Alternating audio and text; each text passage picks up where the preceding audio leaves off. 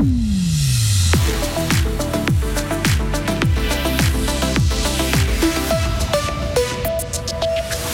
Du changement pour les lotos du canton, moins de cash, plus de jambon et de fromage, le gouvernement fribourgeois a dû s'expliquer. Diminuer l'immigration en échange d'une enveloppe d'argent pour l'Ukraine, c'est le compromis que semblent avoir trouvé les députés américains. Et enfin, le rhinocéros blanc d'Afrique, le bison du Caucase ou encore le CRLAF, ce sont les grands gagnants de l'année 2023 selon le VVF. Et la météo avec un temps qui va se voiler, il va faire de 8 à 11 degrés. Voici le journal de Léo Martinetti. Bonjour. Bonjour Rio, bonjour tout le monde. Le gouvernement fribourgeois a fait ce qu'il a pu pour défendre les lotos du canton. Il a répondu hier aux critiques d'un député centriste. Christian Clément s'interrogeait sur les nouvelles règles en vigueur depuis le 1er novembre. Les habitués ont dû remarquer le retour de certains lots. Marius Cam un saucisson pour la quine, un panier garni pour la double quine et la demi-meule de fromage pour le carton. Depuis le mois de novembre, un quart des lots doit se faire sous forme de marchandises et les bons d'achat ne peuvent pas dépasser les 500 francs. Des règles qui ne plaisent pas à tout le monde, dans le député du centre Christian Clément. Les joueurs, eux, regrettent de ne pas gagner de l'argent alors qu'ils payent les cartons. Mais comment en est-on arrivé là? Le canton a expliqué hier qu'il a dû se soumettre à des règles plus strictes afin de respecter la loi fédérale. Considéré comme trop permissif en matière de jeu, Fribourg n'a été que très peu entendu. Le canton déclare donc vouloir renouer avec une certaine tradition des lots sous forme de marchandises, mais c'est surtout pour satisfaire la position tranchée de la GESPA, l'autorité intercantonale des jeux d'argent. Mais ces mesures ne sont peut-être même pas assez strictes pour l'organe qui peut serrer la vis à tout moment. Mais si les règles sont aussi dures, est-ce que les sociétés locales seront aidées? Non, répond le canton. Les autorités estiment que la population continuera à participer indépendamment des lots annoncés. Ces nouvelles règles ne sont qu'une étape supplémentaire dans l'application de la loi fédérale sur les jeux d'argent. Une évaluation a été lancée. Le Conseil fédéral doit encore faire un rapport sur le sujet.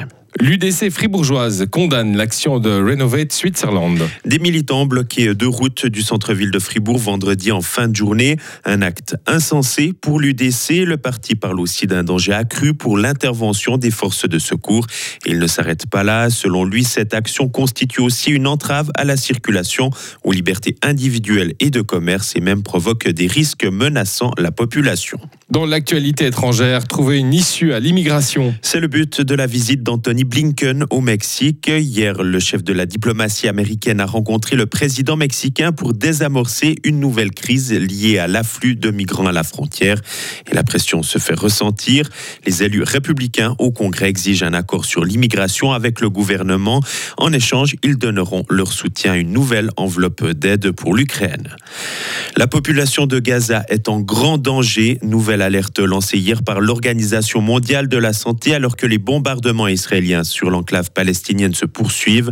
L'OMS avertit que la famine menace alors que la plupart des hôpitaux sont hors service. Cette semaine, Israël a prévenu que cette guerre durera encore de nombreux mois. Les efforts payent pour les animaux sauvages. Le VFF a dressé hier le bilan de l'année 2023 en matière de protection des espèces. L'ONG dénombre quelques gagnants et quelques perdants. Commençons avec les bonnes nouvelles. Loïc Chorderet. Et on débute avec le rhinocéros blanc d'Afrique. Après dix ans de recul en raison du braconnage, sa population est enfin repartie à la hausse. Augmentation aussi pour le bison du Caucase qui avait complètement disparu à l'état sauvage. On en compte aujourd'hui plus de 8000 en Europe. En Suisse, c'est le cerelaf qui a fait son grand retour. L'espèce, victime de la chasse, s'était éteinte en 1850. Aujourd'hui, on en dénombre 40 000 dans tout le pays. Pour le VVF, ces exemples sont parlants. Ils démontrent que nous pouvons arrêter la disparition d'espèces si nous agissons. Mais ces lueurs d'espoir ne cachent pas une réalité bien plus sombre. Depuis 50 ans, les populations d'animaux sauvages ont drastiquement chuté, moins 70%, et aujourd'hui, une espèce sur quatre est menacée. La faute à qui, à quoi aux activités humaines, souligne le VVF. Destruction d'habitats, pollution, braconnage ou encore surpêche.